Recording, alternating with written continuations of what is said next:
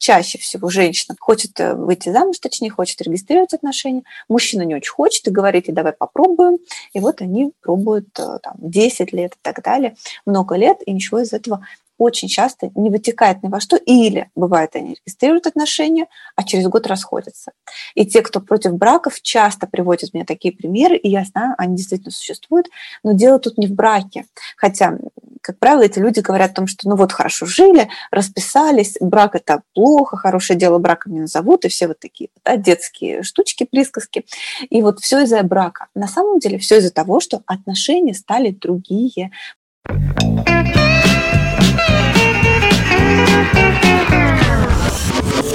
Почему без шапки? Сегодня мы с вами, как два замужних и один женатый человек, будем рассуждать о том, что все-таки лучше, удобнее, правильнее, по крайней мере для нас, сожительствовать или жить в гражданском браке. Сразу давайте расставим все точки над «и», потому что, ну, как бы, по моим наблюдениям, не все люди знают, что гражданский брак, оказывается, это тот самый брак официальный, со штампом в паспорте, ну, со свадьбой, с какой-то церемонией, это уж не обязательно, но это вот тот самый брак гражданский, штамп в паспорте, свидетельство о заключении брака, это все он.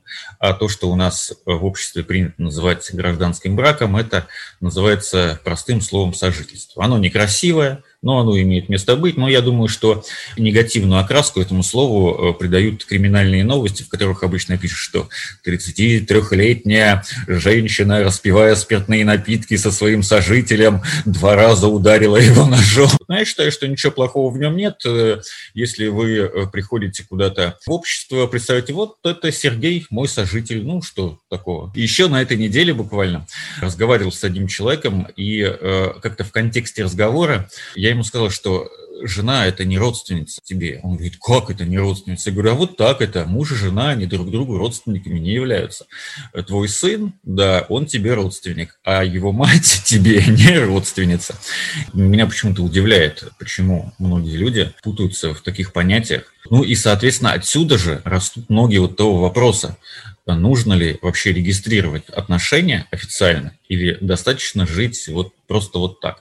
Я читал какую-то статью, в ней говорилось, что молодое поколение, там рожденное после 95 -го года, ну так называемое поколение Z, которое мечта всех маркетологов, они вообще не все, конечно, Валерий опять мне сделает замечание, что я и говорю одинаково обо всех, но большинство, судя по статистике, приведенной в том материале, живут сегодняшним днем, э, не планируют никакого будущего, не делают никаких накоплений, э, не покупают машину, ездят только, пользуются либо каршерингом, либо ездят на такси и предпочитают жилье не покупать, а брать в аренду, хотя чем разница? Взять ипотеку и платить ту же самую сумму, что вы платите за аренду квартиры, но только не всю жизнь, а там 5-10 лет, смотря какой срок. Но это я, я уже старый, поэтому я вот так вот занудно, практично рассуждаю. Вот, и я женат дважды, поэтому все отношения, которые у меня были, я их регистрировал. Вот, но это моя такая позиция, сугубо республиканская и консервативная я готов слушать ваше мнение, которое мне всегда интересно, на самом деле, да. И э, я знаю, что много комментариев и сообщений прислали, ну, в том числе, э, Лера, тебе, ты писала очень красивый пост. Ну, и есть какая-то статистика, которую выявила Оля в исследовании, которое она проводила в нашем инстаграме подкаст «Без шапки». Да, а, Ой, действительно ты... так пока ты не начала, э, хочу свою статистику привести, потому что у меня был только один вопрос, и он очень общий был, а тогда ты дополнишь уже более какими-то конкретными, которые у тебя были. Не могла удержаться и не спросить. В общем, у меня статистика такая. За сутки, пока висел в сторис этот вопрос, вопрос был такой, вы за официальный брак или нет?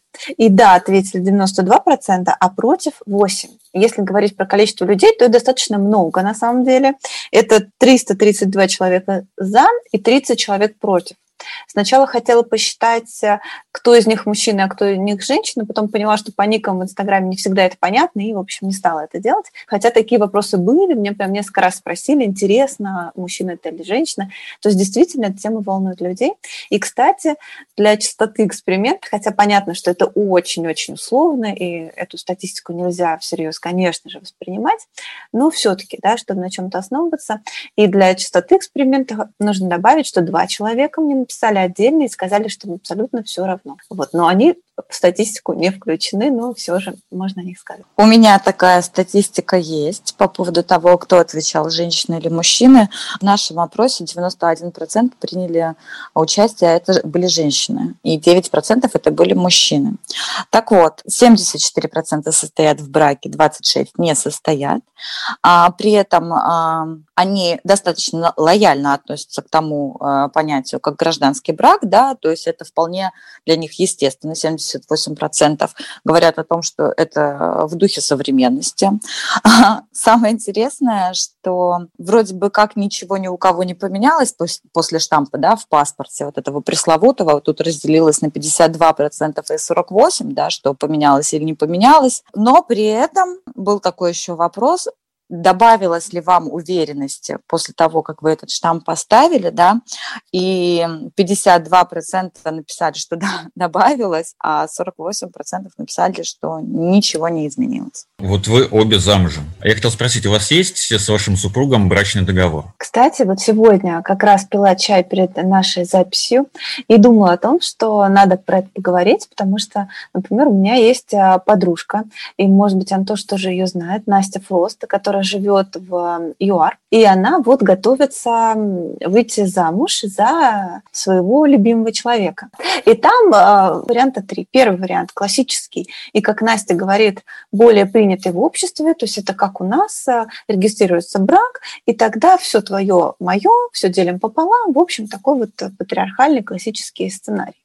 И это прописывается в договоре. То есть договор, он все равно обязательно. И два других варианта, когда все, что приобретается в браке, соответственно, общее и как-то делится, это обязательно надо прописывать.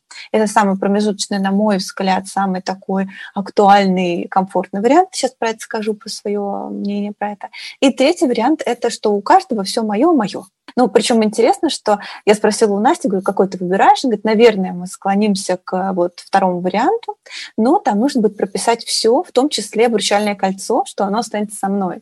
И с одной стороны, это звучит э, забавно, может быть, а с другой стороны, мне кажется, что это именно это и современно, именно это позволяет не то, чтобы, да, как вот, э, может быть, люди патриархальных взглядов могут сказать на это, что ну как же, а где же любовь, где же романтика, то, что не доверяешь своему партнеру и так далее – ну, сегодня доверяют, да, а спустя время все может измениться, и дело даже не в доверии, а в несчастном случае, да, в чем угодно. Всякое в жизни бывает, и люди болеют, люди, не знаю, не хочу даже придумать каких-то ужасов, да, ну, действительно бывает по-разному. Бывает, влюбляются и там в голову им что-то ударит, и они просто уходят в закат, не объясняя, да, причин.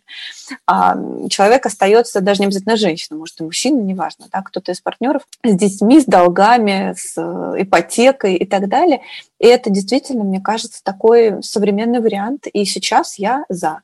Я выходила замуж без контракта, не думала про это совершенно, но вот сейчас, имея ребенка, я думаю, что да, я бы поговорила про это, хотя никогда не поздно, мне кажется, его заключить, так что, может быть, э, может быть, поговорю про это с супругом. Мне кажется, это правда важно, договориться на берегу, расписать, как кому будет комфортно и так далее. Мне кажется, это вполне взрослый такой подход. Я только хотела сказать, что насколько мы бы не были уверены в своем партнере, да, как в себе, но часто бывают такие ситуации, когда человек диаметрально противоположно становится, если вдруг что-то там случается, какой-то расход пароход и так далее. А вот у меня был пример у моей сестры, когда все было хорошо, и супруг был идеальный, но когда только вот э, у них э, в семье случилась ситуация вот там с разводом, он реально говорил, что я сделал ремонт в этой квартире, я забрать плитку не могу, но я могу взять молоток и ее всю разбить.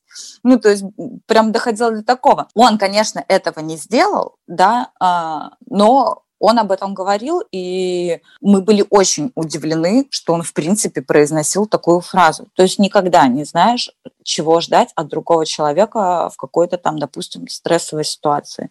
Мы ведем себя совершенно по-разному. Да даже мы сами за себя, честно говоря, мне кажется, не можем со стопроцентной уверенностью да, сказать, что вот так вот я никогда в жизни не поступлю. Сегодня не поступлю, а завтра вполне возможно, что поступлю. Люди меняются очень сильно в зависимости от ситуации, в которой они попадают. И то, что раньше было неприемлемо, может случиться так, что ты действительно реально начнешь это все делать. У меня тоже не было контракта а, не в первый раз, не во второй раз, но просто потому, что мне нечего делить.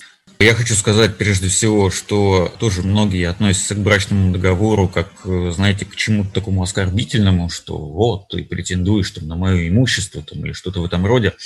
Э, никто ни на что не претендует. Брачный договор в первую очередь направлен на защиту интересов семьи и на то, чтобы, если вдруг что-то случится, каждый остался, скажем так, просто не обделен. У нас с Натальей такой брачный договор есть, мы его не сразу, конечно, заключили, буквально там через пару-тройку лет, не помню уже именно когда, после того, как вступили в брак, мы поговорили совершенно спокойно и решили там прописать, потому что у нас уже появлялось как бы нажитое имущество какое-то, которое понятно, что если мы его нажили в браке, ну, это если, если оно совместно нажито, то мы будем его делить, и э, чтобы потом уже, если, ну, как бы, если вдруг что-то случится, и мы решим разойтись, чтобы не ругаться из этого, а просто достать этот брачный договор, нотариально заверенный, и э, вот прям буквально по пунктам поделиться, ну и все, и как бы расстаться э, цивилизованными людьми. Еще хотелось сказать одну историю, которую я узнал на этой неделе. Ну, скажем так, об этой истории все узнали уже очень давно. Речь идет об вот этом инциденте с участием актера Михаила Ефремова, который уже ну, несколько месяцев, может даже полгода назад произошел, ну где-то летом, да. Напомню для тех, кто забыл или кто вообще не знал, что вряд ли, конечно, что он э, в Москве э, врезался в, за рулем своего автомобиля в другой автомобиль, и человек, который находился за рулем того другого автомобиля, он погиб. И вот сегодня я узнал такой нюанс, что у этого человека, ну, скажем так, была жена, был ребенок, и они э, с вот этой женщиной, они в официальном браке не состояли. Ну, то есть они просто жили вместе. Но теперь по решению суда эта женщина не является потерпевшей по делу. То есть она официально к этому Сергею, насколько я помню, этого мужчину звали, она к нему не имеет никакого отношения и, соответственно, ни на какую компенсацию претендовать тоже не может. Все остальные родственники, да, окей, никаких проблем нет. Если бы она была за ним замужем официально, то, естественно, там она была бы тоже потерпевшей и имела бы право. И я еще подумал, блин, не дай бог, если они еще жили в его квартире, так это же теперь вообще она просто в одну секунду осталась ни с чем. Да, это правда. Во-первых, хочется восхититься вашим а, с Натальей договором, именно договором не с точки зрения да, того, как он составлен и так далее, а именно вот а, взрослой позиции, поскольку мне это очень близко. Мне кажется, что это действительно очень удобно. Это не эмоционально, не романтично, это практично, но не становится от этого чем-то плохим. Практичные вещи не являются или рациональные вещи антиподом любви да, совершенно. Это просто такие параллельные истории. И здорово, когда, мне кажется, есть и то, и другое, поскольку когда встречаются два суперромантика, и сначала они тратят, например, все свои деньги, им не жалко, а потом они не знают, как им выживать, и от этого ссорятся, от этого случаются разные истории, чаще всего не очень приятные и так далее. Поэтому я здесь за серьезность и за практически максимально, насколько это возможно, подход. Э, да, то есть, с одной стороны, получается, что официальный брак, он действительно обезопасен запашивает, и того партнера, который, например, не зарабатывает, да, а, например, берет на себя функцию сидения с детьми или ведением домашнего хозяйства и так далее. И сейчас действительно это так. Во многих странах начинает э, меняться, да, роли мужчины и женщины меняются. И мы про это, как с вами уже говорили, что во многих сообществах уже становятся нормой, когда мужчина берет декретный отпуск. Кстати, и в России тоже постепенно, постепенно, по крайней мере, в Москве. Я знаю нескольких своих лично знакомых, которые взяли э, мужчины декретный отпуск, прекрасно себя чувствуют, вообще рады, довольны. Один мой друг живет в Амстердаме и э, взял тоже себе декретный отпуск, был очень этому рад. Поехали они на месяц путешествовать всей семьей. Он взял его, с, не помню, как с первым было, но со вторым ребенком, в общем, получил огромное удовольствие. Поэтому, да, брак действительно обезопашивает, мне кажется, во многом э, того супруга, который вдруг вследствие да, какого-то инцидента или каких-то еще событий окажется более защищенным. В том числе, как я писала у себя в посте в Инстаграме, в условиях пандемии это стало очень ярко видно, особенно здесь, не живя в России, когда многие семьи застряли в третьей стране. Поехали в отпуск, как мы знаем, все помним, это была зима, да, это было время как раз вот таких зимних отпусков. Люди, один одной гражданской принадлежности, человек другой, другой, и вот они поехали в третью страну и там зависли. И получается, что, к примеру, один из Италии, другой, не знаю, из Австралии, поехали они в Таиланд. И получается, что каждый может вернуться только в свою страну гражданской принадлежности. Да? Живут они вдвоем там где-то еще, и они не могут этого сделать, потому что они могут вернуться только там, где у них гражданство, а у них там нет ничего, ни дома, ни семьи, ничего прочего, и вернуться вдвоем тоже возможности нет. А если люди не зарегистрированы, то тем более. Да? То есть если это официальный брак, то у многих государств есть послабления в законах для супругов официальных. А если вы не зарегистрированы, то будьте добры, возвращайтесь в ту страну, где вы, да, и э, живете официально. Поэтому это действительно стало настоящей проблемой, уже насущной. Может быть, до этого не настолько актуальной в мирных условиях, да, когда никто не болеет, не случаются никакие ДТП и так далее, когда все в порядке. Но вот случился коронавирус, и этот вопрос тоже стал очень острый, особенно учитывая вот э, границы между странами, которые резко поднялись и многим-многим усложнили вообще жизнь. Я хотела, знаешь, э, вернуться немножко вот к брачному договору. Я очень часто слышала такую позицию, что типа это как бы ненормально, когда у тебя все хорошо, думать о том, что будет, когда у тебя станет все плохо, грубо говоря. Ну, типа, вот вы сейчас влюбились, вы сейчас женитесь, как вы можете думать заранее о разводе. Что здесь плохого, что я хочу себе, ну, как бы сделать, так сказать, подушку безопасности на всякий случай, да, если вдруг что-то случится. Тем более, допустим, у меня вот есть ребенок. Может, это и не понадобится. И хорошо, если это не понадобится. А если понадобится? А что касается в условиях пандемии, да, того, что вот э, люди попадают в такую ситуацию, я что-то все время вспоминаю, да, наших бабушек и дедушек, которые говорили о том, что, это такое, что это за пожить вместе,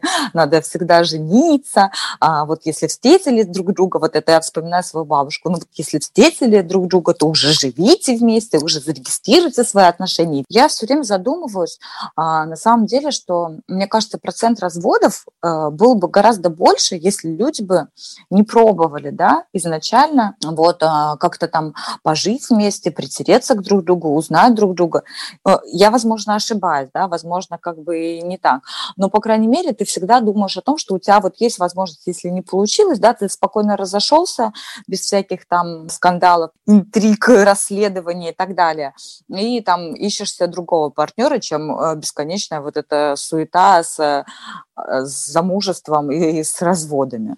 Мне кажется, это тоже как-то в духе современности, и в этом нет ничего такого э, плохого. Просто процент того, да, как, э, как было раньше, когда люди женились, и это было уже на века, он, мне кажется, сейчас максимально низкий. Что касается, Оля, увеличилось бы да, количество крепких пар или уменьшилось бы количество разводов, насколько я знаю сейчас, количество разводов – это каждая вторая пара разводится в России, поэтому куда уже, понимаешь, больше. Вот, мне кажется, что больше уже просто некуда. Поэтому э, и так разводов много. Но для меня, вот э, буду говорить про психологическую сторону вопроса и про свою личную, вот это прям моя позиция, которая есть, буду говорить про нее ее. Что касается попробовать и пожить вместе, да, что касается этого тезиса, что если бы люди пробовали, то разводов было поменьше. Во-первых, про разводы. Не считаю, что развод это плохо. Наоборот, считаю, что развод это хорошо, если люди поняли, что больше вместе им не нравится, да, не нужно, дискомфортно, больше расстраивает, чем радует и так далее. Поэтому не считаю, что развод это плохо. Хотя это, конечно, грустно бывает, что пары расходятся, и вот они такие милые, красивые, наши какие-то детские, как я это воспринимаю, да, идеалы, а реальность, она бывает совсем другая, и если людям действительно вместе больше не здорово, то, на мой взгляд, лучше развестись, чем вот как бабушки дедушки, да, Оль, как ты говоришь, хранить брак, ну и что, что мы давным-давно вообще не взаимодействуем, да, спим в разных комнатах и вообще никак не контактируем, как соседи живем, но зато мы вот 50 лет э, прожили вместе. Вот. Но не про это даже больше хотела сказать, а именно про попробовать. С психологической стороны считается, что поскольку вот этот вот дискурс, который говорит нам, что официальный брак – это важно, это значительно, и вот этот вопрос Оль, был, мне он очень понравился, про то, чувствуете ли вы себя более да, уверенно как-то вот и защищенно, мне кажется, что с психологической стороны общество нам говорит, что это так, что если ты зарегистрировался, что это как-то вот более внушительно. Это, конечно, индивидуально воспринимается, каждому по-своему, но общество транслирует так. И этот дискурс, он вот преобладающий в обществе, что брак имеет значение. И мы невольно, да, каждый человек, он невольно тоже это воспринимает. И поэтому, когда мы говорим про попробовать, это совсем другая модель отношений. Одно дело, когда мы себе говорим, эм, регистрация не так важна, я уже по-настоящему выбираю этого партнера, да, я по-настоящему хочу быть с ним, это все серьезно и так далее, это один разговор. А попробовать – это совсем другая модель. Да? То есть одно дело, когда мы пробуем, никто никому ничего не обязан, ну вот встречаемся, потом расходимся, а другое дело, когда мы уже семейные отношения строим. То есть это про другую модель, и поэтому у многих, когда они пробуют, не получается. Или наоборот, они пробуют, пробуют, прошло, не знаю, 7 лет, а они все пробуют и почему-то не женятся. Часто именно потому, что нет надобности. Да? И так окей, и так все нормально. А зачем тогда жениться? Может у них возникать у двоих вопрос. А скорее всего это случилось потому, что чаще всего женщина хочет э, выйти замуж, точнее, хочет регистрировать отношения, мужчина не очень хочет и говорит, и давай попробуем. И вот они пробуют э, там, 10 лет и так далее, много лет, и ничего из этого очень часто не вытекает ни во что, или бывает, они регистрируют отношения, а через год расходятся. И те, кто против браков, часто приводят мне такие примеры, и я знаю, они действительно существуют, но дело тут не в браке. Хотя, как правило, эти люди говорят о том, что ну вот хорошо жили, расписались, брак это плохо, хорошее дело браком не назовут, и все вот такие да, детские штучки, присказки. И вот все из-за брака. На самом деле все из-за того, что отношения стали другие, потому что все-таки официальный статус, он влияет на нас неизбежно. Есть, наверное, люди, которые могут абстрагироваться абсолютно от общества, но таких на самом деле очень-очень мало, таких суперосознанных людей, которые действительно ровно относятся к каким-то общественным да, тенденциям или понятиям. Но для большинства людей все-таки официальный статус имеет значение просто потому, что так принято. Может быть, у поколения Z, как говорит Антон, это уже не будет так. Сложно пока говорить. Но пока это все-таки имеет значение, и поэтому вот, да, что касается пробовать, здесь сложно говорить, поскольку это может быть вообще про разные, про разные модели отношений. У меня, кстати, есть такой пример пары, которая лет восемь, наверное, встречалась, но они уже жили вместе, как семья, но при этом не были официально зарегистрированы, и мы все им действительно, ну вот как общество извне говорили, да что вы живете столько времени вместе, уже бы расписались давным-давно. Но они как-то так все время отнекивались, отнекивались. А потом в какой-то момент, я не знаю, что произошло, что стало катализатором этого, они действительно поженились. И самое интересное, что через э, год-два, наверное, они развелись. Хотя до этого 8 лет вот э, жили вместе без официального брака, все в отношениях было хорошо, а вот как только поставили вот этот пресловутый штамп, а, через два года все, пока. Ну, вот мне кажется, что многие люди боятся брака, ну, почему-то принято полагать, что прежде всего мужики не хотят жениться, потому что вот зачем это нужно. Но я думаю, что женщины есть тоже, которые боятся вступать в такие официальные отношения. У меня есть теория, что почему, собственно, люди боятся вступать в брак, потому что они думают, что что-то после этого изменится. Вот скажите мне, у вас что-то изменилось после того, как вы вышли замуж? У меня нет, ничего не поменялось, ну, потому что я, в принципе, ответственно подхожу, как мне кажется, к своим отношениям. То есть для меня, ну, как бы, а, если отношения а, существуют, да, то я в них и, там, и порядочная, несу ответственность за свои поступки, и как-то с серьезностью к ним отношусь, ну, независимо от того, а, есть официальное, да, там, подтверждение этому или нет. Для меня, в принципе, отношения – это ответственность. Поэтому у меня разницы никакой не произошло. У меня очень большая разница, ну, наверное, это специфика работы и жизни моего мужа теперь моя, потому что если ты девушка-дипломат, то ты вообще никто. И желательно тебе вообще не быть или как-то это особо не транслировать. А если ты жена-дипломат, то ты все. Я, конечно, шучу, но все равно, то есть статус очень сильно влияет. Наверное, люди других профессий не испытывают каких-то больших различий. Не знаю, мне сложно говорить, да, но говоря про себя, да, то есть в этом случае вот э, в моих отношениях сейчас это изменило очень-очень много, и действительно вот э, в плане отношений общества, в плане отношений, связанных там с работой и с командировками и так далее, без официального статуса действительно очень тяжело, потому что это и документы, ну, в общем, очень много моментов как раз вот связанных с легализацией, получением, ну, прочих виз и так далее, то есть это уже это усложняет очень сильно, если ты девушка, ну или какой-то партнер или кто-то. Но это ты говоришь про социальные какие-то вещи, которые, да, влияют, а на отношения в паре? Сложно сказать про пару, буду говорить про саму себя. Для меня брак имеет значение, совершенно точно совершенно точно. Для меня длительное отношение без брака на данном этапе, да, может быть, когда-то у меня это изменится, но на данном этапе для меня это не то чтобы лишено смысла, но для меня это естественное продолжение, то есть как да, естественный результат того, что мы вместе, у нас есть совместный быт, и тем более я хотела детей, мой муж хотел детей, будущий на тот момент, и для нас это было абсолютно естественно. То есть, да, социальные моменты повлияли, и это, опять же, неизбежно повлияло. То есть, может быть, если бы не социальные какие-то аспекты, которые добавляют удобства, конечно же, и для жизни, и для передвижения, и для работы, и для всего. Но, может быть, мы поженились бы спустя более длительное время, а мы поженились достаточно быстро. Не помню точно, по-моему, спустя 9 месяцев отношений мы поженились уже официально. Это достаточно быстро. Поэтому с точки зрения пары, для меня это естественно. Я думаю, что я бы страдала. Вот. Я бы страдала, если бы мой партнер бы не хотел. Я думаю, что мне это было бы не очень комфортно и не очень понятно. Я против того, чтобы пробовать. Я за то, чтобы брать и делать. Не получилось? Ну, что ж поделаешь. Мир не идеален. Можно попробовать еще раз. Почему без шапки?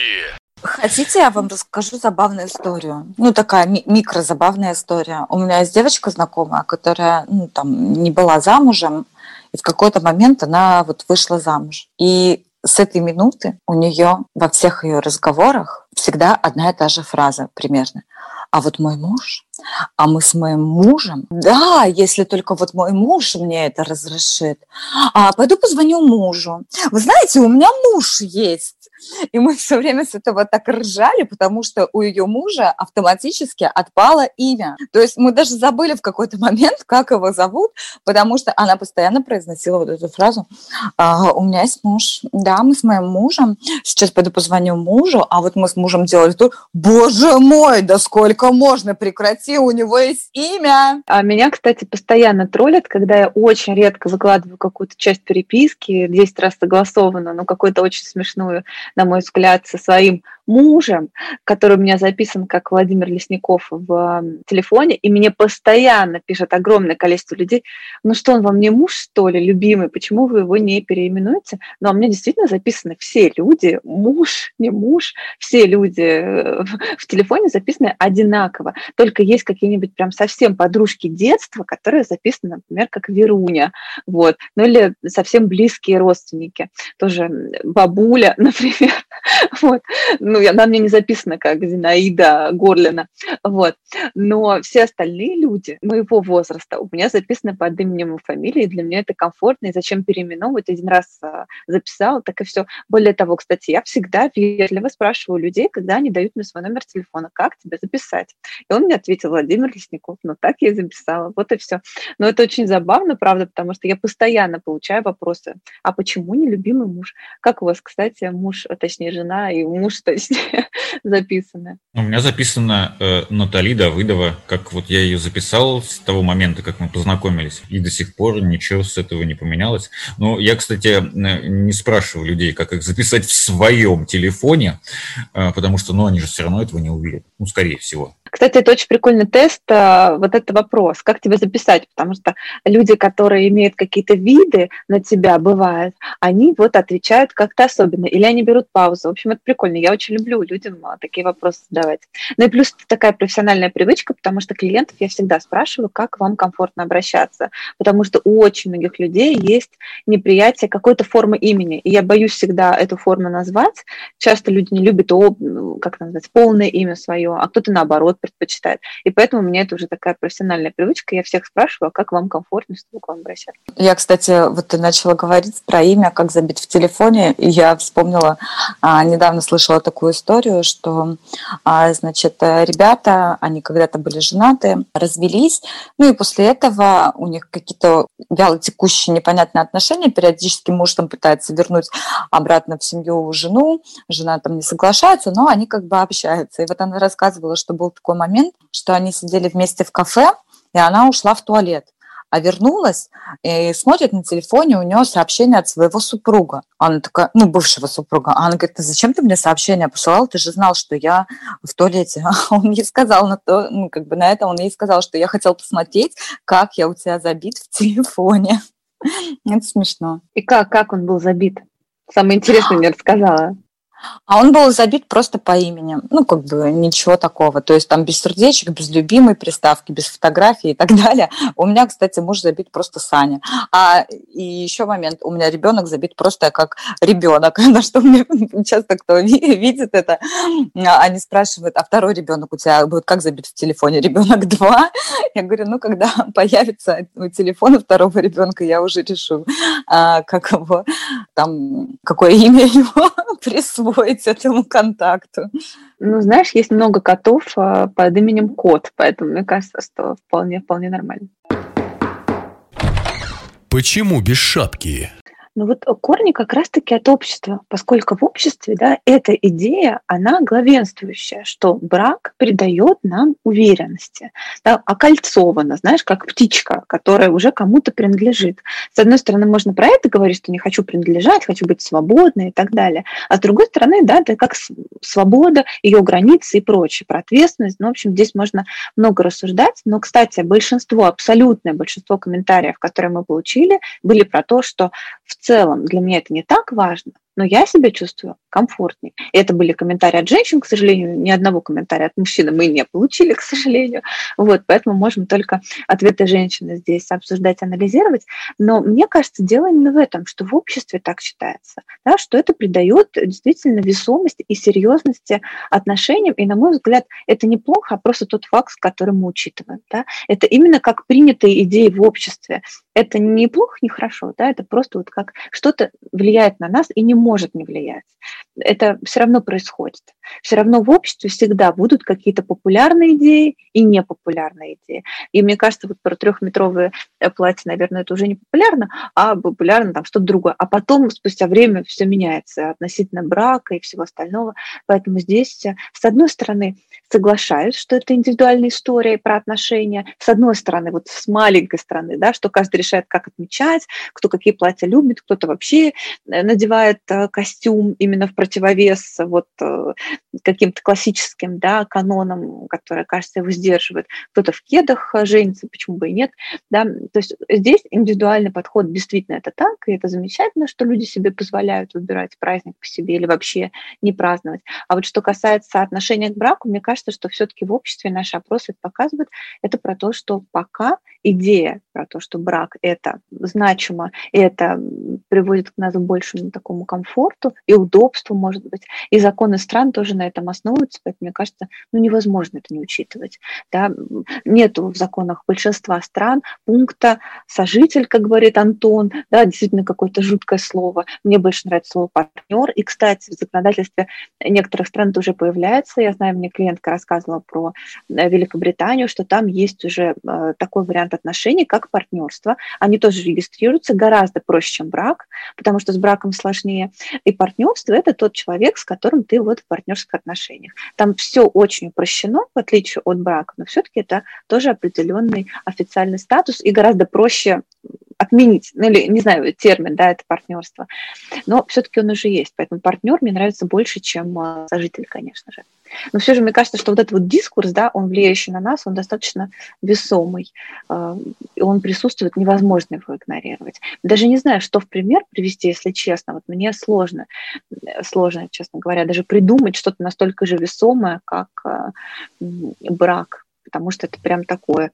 Столько лет уже, да, он существует и во всех странах мира, что сложно даже ему что-то противопоставить по значимости. Ну вот я хотела два момента тут сказать. А, первое это про то, что я очень часто слышу, да, такие истории, что если там типа а, молодые люди встречаются, девушка с парнем встречается, и девушки часто задают вопрос вот такой вот, что типа, а он хочет на тебе жениться? Это как будто бы, вот знаешь, э, какой-то вот такой момент, э, значит, э, что что мужчина расположен к ней серьезно по отношению, да, вот э, их совместных, так сказать, отношений, да, что он намерен вот э, создать семью дальше, значит, у них все там хорошо сложится и так далее. Вот прям вот часто слышишь такой вопрос, да, что типа а он собирается на тебе жениться, а вы собираетесь жениться и так далее. Вот. А второй момент про законодательный уровень и про процедуры всякие. А, у меня был с супругом как-то какая была с супругом какая-то ссора, и я не всерьез это говорила, это в шутку, но я ему прям помню, э, цитировала выдержки из э, семейного кодекса, вот что он мне должен то-то и то-то по пунктам. Я говорю, у тебя в паспорте что написано? Вот, пожалуйста, прочитай кодекс, пункт такой-то, статья такая-то, ты мне обязан. Это было прям очень смешно. Оля говорила сегодня о том, что э, мало кто, вступая в какие-то отношения, особенно серьезные и даже официальные, думает о разводе. Не надо думать о разводе, особенно его визуализировать, как сейчас модно, потому что, не дай бог, там мысли материальны действительно, и все сбудется, но развод – это вероятность, которую нельзя исключать. И есть еще такое расхожее мнение, с которым я ну, как бы не очень согласен, типа «поженитесь, развестись всегда успеете» с одной стороны, ну, это бред какой-то, а с другой, ну, какая-то доля правды в этом есть, потому что, ну, разведетесь вы через два месяца, а, не дай бог, за это время наживете какое-нибудь общее имущество, так вы хотя бы его разделите, хоть топором разрубите там несчастный автомобиль, э, ну, распилите его бензопилой, ну, вот по половине каждый оставит. Вот, но лучше, конечно, его продать и потом деньги поделить. И, Слушай, то, но... и что касается родственников и знакомых, родственники и знакомые, идите нахер. Люди сами решат, когда им пожениться, когда им родить детей, и вообще их отношения вас не касаются, насколько бы близкими родственниками вы им не были. Хоть мамы, хоть бабушки, сами решат, не переживайте. Согласись, что все равно, вот когда ты в браке, это для тебя некий сдерживающий фактор. Ты сама сказала это слово, это статус. То есть, если ты там девушка, невеста, жених, друг, ты, по сути, никто. А муж или жена – это уже статус. Э, так а я не спорю, для меня значит, для меня, э, если я вот замужем, я себе автоматически не могу позволить какие-то определенные вещи. То есть, если бы я, допустим, была свободная девушка, да, я бы могла после ссоры из серии выйти из квартиры, а, собрать свои манатки, да, уехать тусить на Бали, ну, образно говоря, да, а, то сейчас, э, будучи замужем, я себе такое позволить не могу. Я останусь в квартире и буду решать проблемы со своим мужем, а не тусоваться на Бали. Хотя это вариант очень даже неплохой. Кстати, Бали открывается, Оль, это во всех э, соцсетях и инстаграмчиках прям новость э, такая минувшей недели. Хотела вот что сказать по поводу давления общества, да, в двух словах. Очень согласна с Антоном, что это не касается никого, ни родственников близких, далеких, ни просто друзей, знакомых, вообще никого, да даже детей, потому что бывает, что дети настаивают, а родители э, слушают детей, говорят, ну вот ребенок даже мне говорит, мама, там, вот тебе прекрасный, да, вариант. Так бывает. Это, конечно же, не дело детей, родственников, друзей, кого угодно. Это дело только двоих, сто процентов. И почему так происходит, э, когда люди извне давят, да, дают советы, что да поженись уже, вы много лет живете, да что ж вы. Это, наверное, исходя из той же идеи, что так правильно, да, правильно жить вместе и расписываться. И здесь мне хочется встать на защиту тех людей, которые не хотят это делать правильно так, когда вам хорошо. Вы можете жить хоть в пятером, хоть как вам угодно, хоть в одиночестве всю жизнь, да, это хоть на, не знаю, два дома, как угодно. С точки зрения психологии это правильно, если вам от этого хорошо, а все остальные это уже их идеи, их сложности, что им тяжело принять какой-то вариант вашей нормы, и так далее.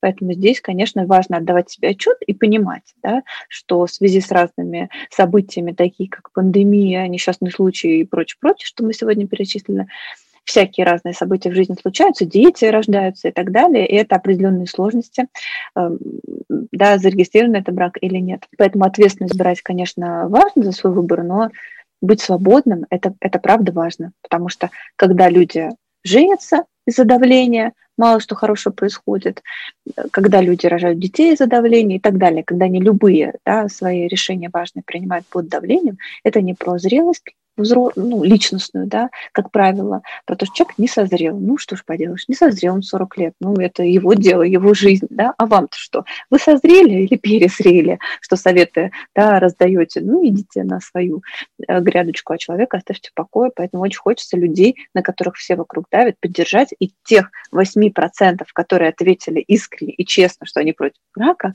очень хочется поддержать тоже, что имеют люди на это полное право. А вот что делать партнерам, которые, а, допустим, в отношениях девушка хочет замуж, да, а мужчина не спешит сделать предложение? Я просто знаю такие ситуации, когда вот э, девушку типа сейчас все хорошо, типа мы вместе, да, у нас отношения, но никаких историй про будущее, да, про женитьбу и так далее не происходит в паре. И вот э, девушки очень часто переживают вот из-за такой ситуации. Что делать вот в таком случае? Как к этому относиться? на мой взгляд, честно, изначально обозначить свою позицию.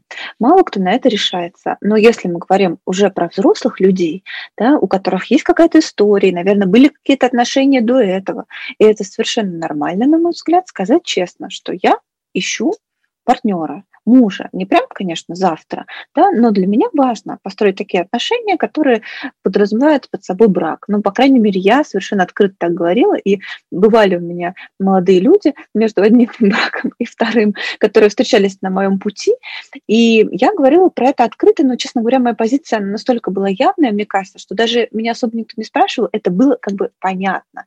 И мне кажется, это нормально. Но бывает, что люди еще не поняли, да, для себя, например. Вот они встречаются, а потом в какой-то момент, как вот э, Оля из твоего примера, девушка понимает, что она хочет, а э, партнер ей говорит нет. На мой взгляд, э, совершенно нормально здесь выразить свою позицию и о чем-то договориться. Да, сколько еще как бы они берут вот эту вот паузу, вот это непонимание. Потому что, как правило, готовность не формируется спустя месяцы. И тогда какой смысл это ждать? И она не формируется спустя годы. Как правило, вот это вот дозреть, оно либо очень долго длится, и тогда уже партнер не внутренне созрел, да, поскольку, на мой взгляд, замечательные отношения, когда один зрелый встречается, да, и другой зрелый, вот они соединяются. Спустя, может быть, какое-то время, ну, как правило, непродолжительно, или они открыто это выражают, что окей, там мне нужно полгода, давай через полгода поговорим. Ну, какую-то осязаемую, да, вот э, временной промежуток осязаемый. А если я пока не знаю, может быть, когда-нибудь, то я бы могла здесь рекомендовать э, изначально для себя определить, что вам важнее, этот партнер или брак. Потому что, возможно, браку вы вообще не придете никогда. Ну, так бывает, для кого-то это не самое главное. Но чаще всего такие партнеры соглашаются спустя годы, но это не их искреннее желание, и потом они постоянно-постоянно могут это припоминать, говорить, ну ты же сама просила. Ну, в общем, это все запутывает, и никакого радостного стечения обстоятельств нету. Причем это не только к браку может относиться, к любому вопросу. Завести детей, не знаю, куда-то переехать и так далее. Но, допустим, э, один хочет куда-то переехать, а второй говорит, ну, может, когда-нибудь. Но если человек не хочет сейчас, а ты хочешь, тогда надо взвесить, да, что важнее, либо переезжать самостоятельно, а он уже сам, либо когда-нибудь до тебя доберется, либо нет. Ну, либо тогда решить, что ну ладно, отложу эту мечту, неважно вообще какую, да, не обязательно брак, вообще любой другой. И тогда уже быть с этим человеком, несмотря на реализацию своей идеи. То есть ждать, э, пока вдруг человек передумает, я бы точно не рекомендовала. Я всегда за открытый разговор. Мне кажется, это так же, как и брачный контракт, обезопасит вас от каких-то сюрпризов и э, томлений да, в ожидании. Почему без шапки? Кстати, у меня есть обращение к Росгражданам, живущим за границей. Я тут выяснила, что мало кто об этом знает. В каждом посольстве есть отдел ЗАГСа, куда вы, как российские граждане, можете прийти, подать заявление, точно так же, как и, в общем, везде, в вашем привычном районном ЗАГСе. И через месяц а, значит, это заявление вы подадите, и через месяц вас даже в торжественной обстановке распишут. Так что имейте в виду. Э, просто мне стало известно о том, что многие регистрируются вот на месте в страны пребывания, легализуют, это целая история. И чаще всего вот эти вот брачные, э, как это называется, регистрация брака, в общем, в другой стране не имеет силы в России, потом надо легализовать, переводить и так далее. В общем, это очень сложно. Гораздо проще, если вы граждане России, прийти и вот в посольстве расписаться. Это так, э, маленькое объявление. Пользуясь случаем, как говорится. Все, пока. Пока, ребята. Почему ребята? Пока. Ребята. Детки. А теперь складываем ручки в портфельчики, все собираем, ничего не забываем и домой.